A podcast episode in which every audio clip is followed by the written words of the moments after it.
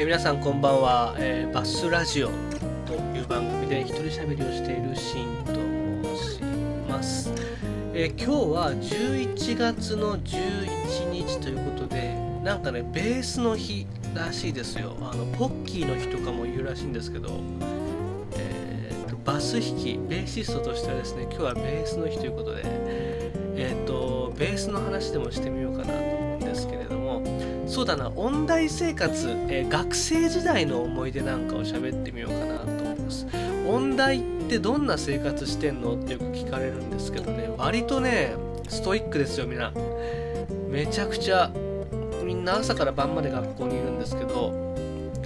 えっ、ー、とそうだな。えー、音大の生活で一番覚えてるのはやっぱりんなずっと学校にいるっていうことを覚えてますね。何やってるかってみんなで練習してるんですよ。ずっと。授業が終わった後ってサークルとかバイトとか飲み会とかじゃないんですよ。練習なんですよね。しかも部屋練習できる部屋が限られてて部屋の争奪戦があるんですよね。でこれがねえっ、と大学授業が、えー、と1限から始まるんですけど9時から。で学校が7時半に開くんですよ。でなので1限の前に練習するんですよみんな。例えばレッスンであったりとか、えー、と合奏系の授業オーケストラとかの授業があるのでそれに向けた練習をするんですね。でえっ、とちょっと今はどうかわからないですけど僕が、えー、通ってた頃っていうのは部屋が早いもん勝ちだったのであのパチンコのあのお店の新装開店の初日みたいにですねこうずらーっと人が並ぶんですよ。で、えー、と朝はこう結構みんななんだろうな、えー、と筆箱とか櫛とかをですねこうそこの自分の並んでる、えー、と置いて、まあ、コンビニとか行くんですよ。ほんで時間になったらみんなぞろぞろ戻ってきてで守衛さんが学校の門を開けてくれてでそれでみんな学校に入っていくんですね。そこからこう練習棟って言ってこの練習する部屋があるところまでそこまで並んでいくんですけどその後はもう部屋の争奪戦ですね。最初に部屋を取った人がその日の部屋の主だった。ちょっと,、えーと、今はどうかわかんないですけど昔はそんな感じでやってましたね。で、えーと、授業の前とか授業が終わった後とかそこで練習をしたりとか友達と喋ったりとかするな生活をしてました。これが一番覚えてるのはもう朝5時ぐらいに家出て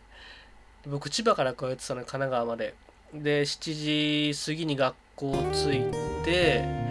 駅中の立ち食いそばでご飯食べて7時半早い時は7時半遅くても8時半とかなっちゃうんですけどでもそれぐらいから学校にいてで練習をしてましたね。で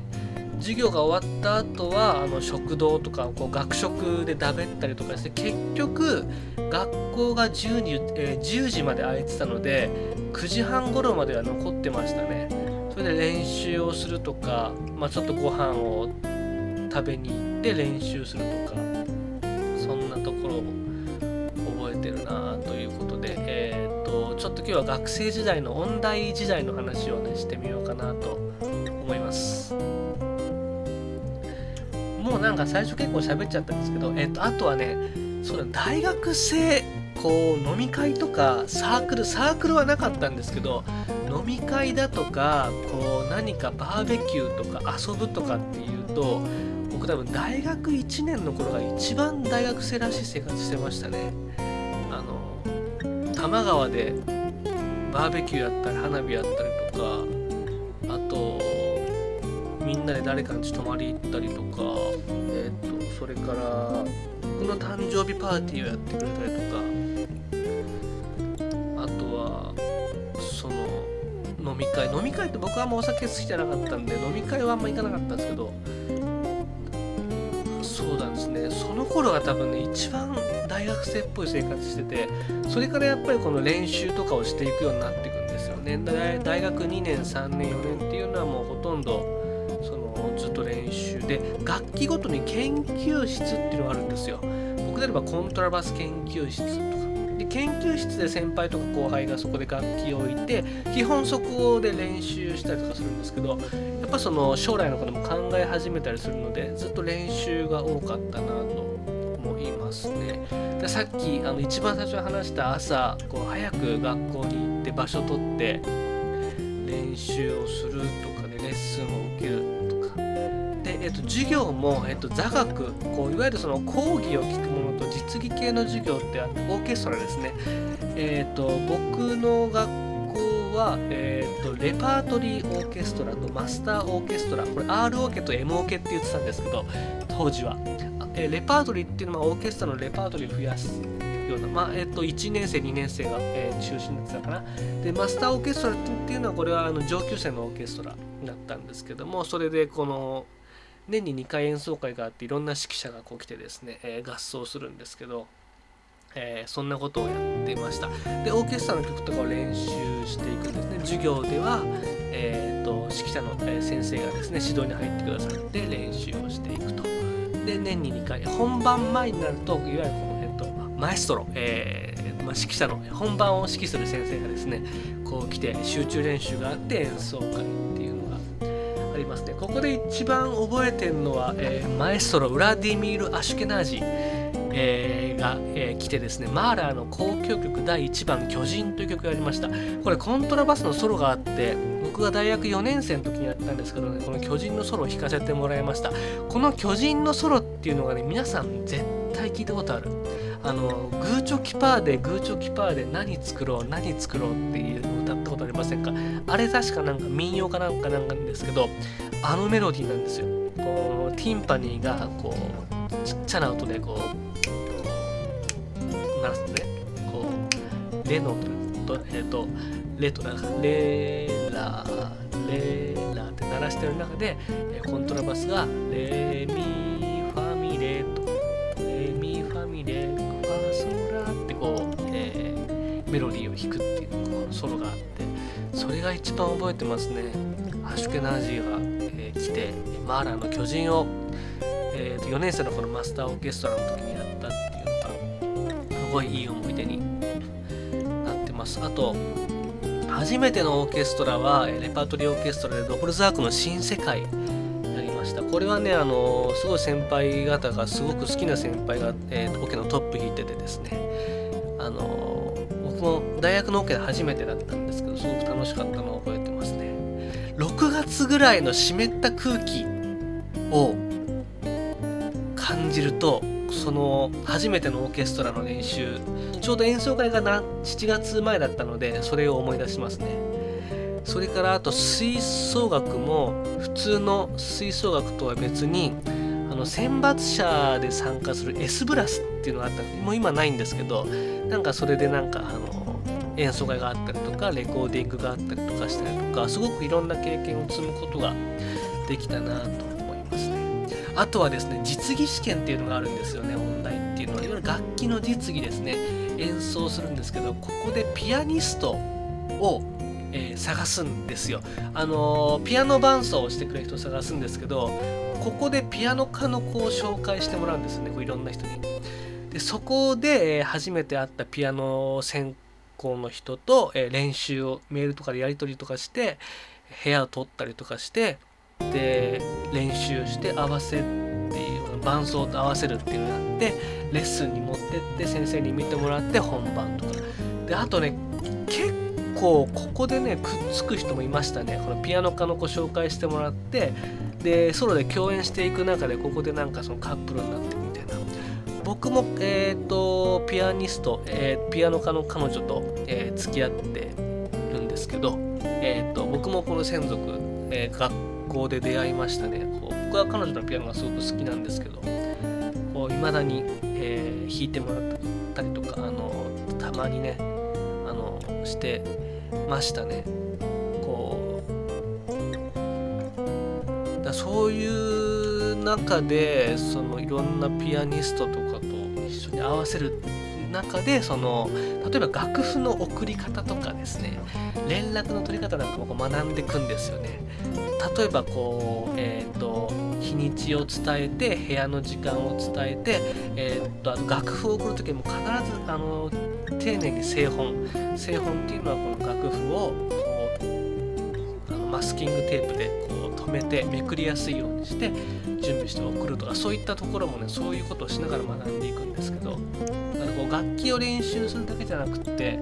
えーと、音楽の世界で生きていく上で必要なことも学ぶっていうのが生活でありましたなのでやっぱりこの芸術芸能の世界ってやっぱ結構上下関係厳しい縦社会なので、まあ、ちょっとこれよくわかんねえなとかめんどくせえなとかもあったんですけど結構そのあのお酒の、席での、えー、まマナーというかとかね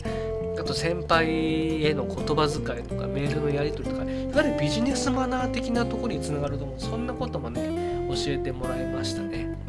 あとレッスンに行く時の服装だとかもやっぱりその、えーと、世代によってはこう気にされる先生もいるのでそういったところで学んでいくっていう感じですね。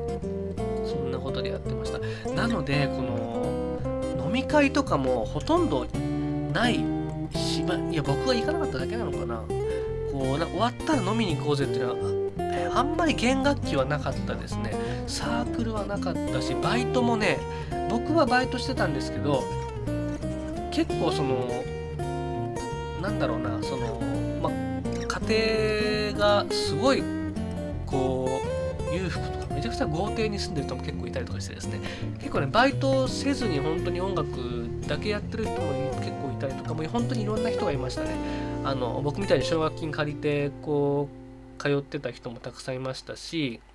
あのちょっとうちで練習しようよって言ったら地下室があったりとかえっとすごいこう家だったりとか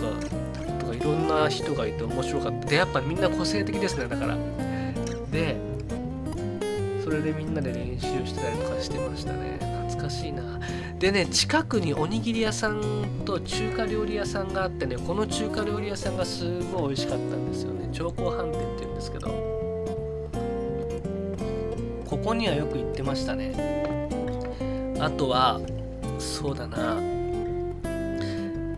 えー、食堂、えー、学食にピアノが置いてあって今でいうストリートピアノですね。でそこでこうピアノ弾いてる人がいたりとかピアノ練習してる人がいたりとかしてました、えー、学食で一番美味しかったのはうどんですね。うどんうどんがね美味しかった。あとね昔おでんがあったの。100円か150円であれも美味しかった。であと、ね、ベーグル屋さんなんていうのさあそんなところでちょっと話を戻しましょう。えー、っとですねそんな感じの学生生活だったんですけどえー、っとあとそうだな後輩と仲良かったのがすごいこれは今でもつながってますね。それから他の楽器の人たちと仲良くしてたのがすごく良かったな演奏会とかそのする中で、えー、打ち上げとかで僕は弦楽器だったんですけど弦楽器専攻だと弦楽器専攻の中で固まることが多かったんですけど僕割と管楽器とか打楽器ピアノそれから他の楽器あのいろんなところ声楽とかいろんなところの子たちと仲良くなってたのでそれがこう今につながってますね。今でもあの仕事仲間だったりとかそうやってつながってるのでの楽器の人たちと交流を深めるっていうのはすごく良かったなって思いますね、う、音大生活の思い出って本当にもうずっと練習してたしかないですよね。なんかやっぱりですねもうあのこのぐらいからみんな将来のことを考え始めるのでえっともう将来どうするとか不安だよねとか言いながらやっぱみんな練習してましたしやっぱそのね大学が一緒だった仲間と卒業してから会うとめちゃくちゃテンションが上がりますね。やっぱ同じ時間に同じ学び屋で勉強した先輩後輩同期っていうのをねこの卒業してからこのもうサバイバルの世界で再会した時の感動というかあれは嬉しいなと思います。でえっ、ー、とそんなところで今日は学生時代の話をしていました。えっ、ー、とねこれよく言うんですけどじゃあ学生時代に戻りたいかどうかというと僕は2日間あればいいですね。2日間戻りたい。で1日は本気で遊んで1日は本気でさらう。さらうっていうのは楽器を練習するってことなんですけど1日はもうね学校の仲間とかと超遊んで飲みに行ってたりとかしてもう一日は本気でさらうこの2日間戻れればいいなとか思ってます。あとはね音楽大学時代の生活っていうのが、まあ、夢の世界みたいなもんでいわゆる、えーと、もう身近に超一流のプレイヤーとか先生マエストロ、えー、偉大な指揮者がいてえーと、朝から練習レッスン合わせと忙しい日々を過ごすんですよね。オーケストラの公演があってで何時からピアノのピアニストと合わせがあってで部屋を使うのに部屋を取んなきゃいけないとかいろんなことがあってっていうのが目まぐるしい日々が続くんですけどこれがね卒業するとねこうパタッとなくなるんですよね。だからまたこの忙しい日々を過ごせるようにみんな頑張っていくまさにあの音大生活っていうのがこうなんだろう売れっ子というかこういわゆる音楽で生活をしている人たちの生活に近いんじゃないかななんて卒業したばかりの頃は、ね、思っていました、えー、そんなところであとは何だろうな。こ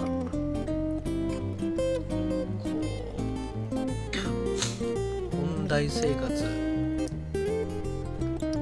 そう。みんなねすごいストイックだった。本当にストイックでしたね。それが本当に覚えてる。朝から晩まで学校にいるっていうこと。そう。であとはやっぱり楽しかったですね学生生活は。ベースの日からだいぶ話が脱線しましたけど、えー、今日はそんな音大生活、えー、思い出をね話してみました。えっ、ー、とバスラジオではお便りなんかも募集してるのでもしよかったらメッセージいただけたらと思います、えー、またねこうやって、えー、不定期に喋っていこうますので聞いていただけたら嬉しいです。あそうだ。えっ、ー、と僕が指揮者を務める横浜月曜吹奏楽団の、え見逃し配信大変好評により、え延長となりましたのでよかったらぜひぜひ動画を見てみてください。僕が指揮者を務めている吹奏楽団。僕喋ったりとかもしています。そう。式を始めたのも大学生の頃ですね。式あのこれは吹奏楽のあの地元の後輩が吹奏楽の帯番でやるって言った時に式やってくれませんかって言ってで僕も将来式をやりたいなと思ってたのでそこで式を始めました。でそう式っていうのもねそのピアニストにねこうピアノを弾いてもらうんですよ。でピアノを弾いてもらってそのピアノに合わせて指揮を振る練習っていうのがありました。これはあの学校のゼミで指揮のゼミがあって僕はそこにいたんですけど、えっと、ピアニストの、えー、ですねこう曲弾いてもらってそれを指揮をしてそれを先生がアドバイスするっていうような授業があってそこら辺から、えー、指揮を始めたのかなというところですね。えー、こんなところであのぜひぜひ横浜月曜吹奏楽団アーカイブ配信見てみてください。とっても楽しいコンサートでございます。ということで今日はこの辺で配信をおしまいにしたいと思います。本日もご拝聴いただきありがとうございました。それでは一日お疲れ様でした。